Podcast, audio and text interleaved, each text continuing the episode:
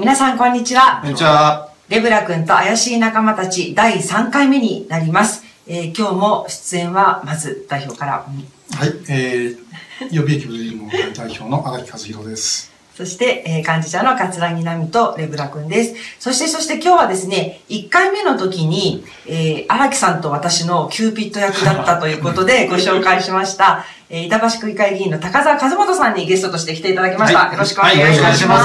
ます。高澤です。いやーよろしくお願いします。そうそう一応会員なんですよね。そうなんですね。そうなんです。あの、レブラの会員でもあります。すね。はい。はい。はい。で、あの、キューピッド役だった頃の話を、役だったっておかしいな。予備自衛官補のね、一期生として一緒で竹山駐屯地で、えー訓練をしていた頃の話をまず伺おうかなと思うんですが、そもそもなんで予備自補に志願されたんですか？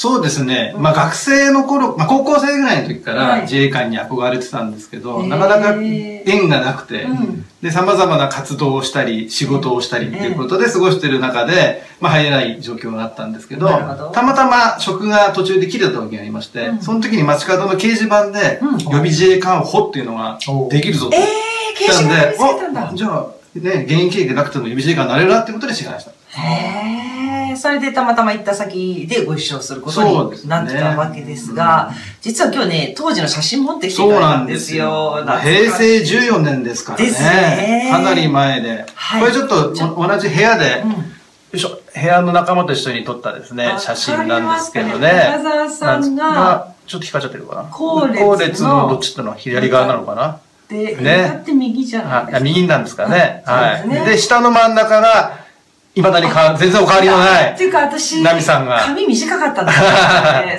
そうそう。ですよね。私もうかなり前になっちゃいますけどね。はい。で、あと、まあ、これはあれですけど、これ訓練にやって、一応、あの、迷彩を顔に塗って、保証訓練やるとかってんでね。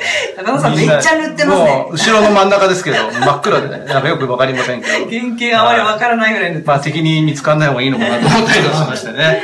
であと、いろいろ、塹壕を掘ったりとか、戦闘訓練とかもやりましたけど、そうそうこれ、連隊構築ね、二人一組でたまたまペアだったんですよね。そうですよね。うん寒い日でしたよそれでこれ撮った写真で。これで本当にツーショット撮らせていただいてね。はい。まあ、私があの、葛城さんを射止めようと思ったんですけど、荒木さんへのキューピッドになってしまって。ありますよ。ですけどねこの頃は、今は写真とか絶対撮っちゃいけないっていう風に訓練中言われるんですけど、まあ、撮り放題でね。そうですね私一回ね、あの、陸幕広報室に仁義切りに行ったんですけど、うんまだ何の規則もないから、あの、どうぞって言われました。そんな感じでしたよね。しかもまだスマホを持ってる人はいなかったよと思うんでね、はいこれ鍵焼きの普通の写真をねみんなパシパシ撮ってましたので。今となっては懐かしいですけどもね。で、その頃の私のから高澤さんに抱いた印象がですね、あの、まあ、自衛隊っていうのはこう政治的な活動しちゃいけないってことになってるんですけれども、すごいなんかこう、自然に神道の話、あ、そう、神職さんの資格をもう当時から持ってらっしゃって、とかを仲間たちにフラットにしてくださるところがすごいなと思って、異色な存在だなって思ってました。変わってまして。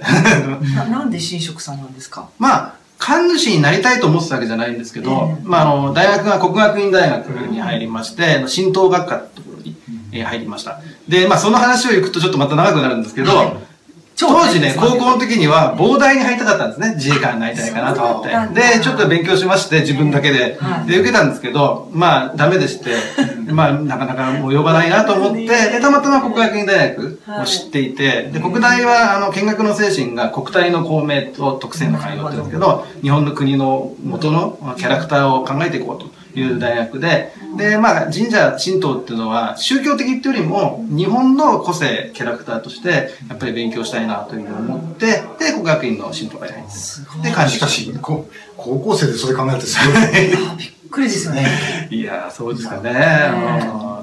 なんかい影響を受けた人とかいたんですか？高校生時代に。その神道とか国体っていうものではなかったんですけどね、中学ぐらいから戦記物が好きでして、特に当時は海軍が好きだったんですけど、海軍の戦記物ばっかし読みふけてて、えで、あとは歴史にちょっと結びついてきて、近代史と、あと明治維新で白虎隊が好きになりまして、いろいろあの自分なりに本を読んでて、その方向に進んだって。相当珍しい中高 本当ですね。前回の荒木さんのあの、てっちゃんぷりも相当珍しい少年時代だったからいや、なと思いましたけど。これ、これてっちゃんはいくらでもね、山ほどいるから。いや、そうですか。それは、あの、こうね、やはりこう歴史とかうん。戦記なんていうのはめったにないでしょう。だけど、本当でもそういう人からすると、このね、予備事法でも我々、あの、技能の人間なんて10日間しかやんないけども、一般っていうのはね、新入隊員の全教育ぐらいはい。やるわけだから、やっぱり中身っぽくて、あの、羨ましいですね。えー、本当いろいろ経験させてもらいましたよね。ねえ特に印象に残ってることって何ですか？いろいろありますけど、まあ、あの、煙幕のあのに、テントの中に、で、あー催涙ガスをやっね。て、入って、中で班長が、あの、宇宙戦艦ヤマトの歌を歌えって言われて、防毒面外してね、外して防毒面してないと全然大丈夫なんだけど、外すときつくて歌って、そうしたらもうヒリヒリで、あで、終わって外出たら水、あの、バケツかなんかに水を張っててくれまして、で、やるんだけど、こするなとか言われてね、こすると危ないから、ただつけるだけにしろとかって言われたりとかね。懐かしいですね。あと、一期生だから試しでいろいろやってもらったので、戦車に乗せてもらったりとか、ヘリも乗りましたしね。乗りましたね。ヘリボーン作戦ね。UH1 乗りましたね。はい。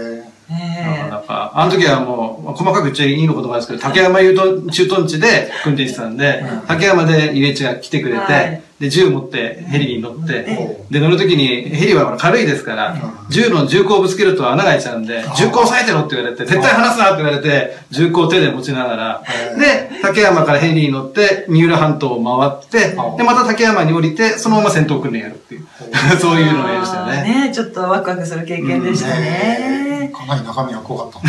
いやー、ちょっと話聞いてて、もう本当に久々に思い出しました。うんあ、それで、武田、高田さんには、次週ももう一度お話を伺おうと思ってるんですが、えー締めに行く前にですね、ちょっと、あの、正論の宣伝をさせていただきたいと思います。えー我らが荒木代表がですね、えー小説の連載をなんと始めたんですね、この11月号から。じゃじゃーん。はい。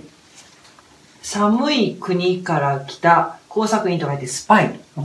はい、これがですね、すごい面白いって言ったらちょっと不謹慎かもしれないんですけれども、あの、身につまされるし、実際こう、すごいんですよ、荒木さんの小説家としての腕も。あげて言ってるわけじゃなくて、すっごいいいところで終わってるし、だから次も読みたくなるし。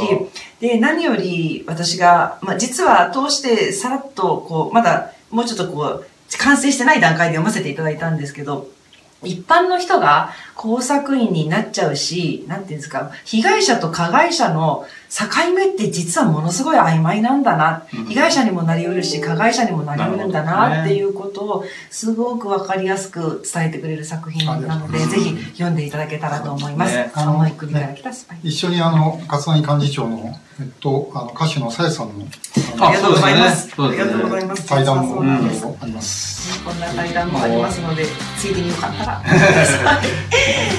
はい。ということで、3本目はこの辺りで締めさせていただきたいと思います。また来週もお楽しみに。ありがとうございました。ありがとうございました。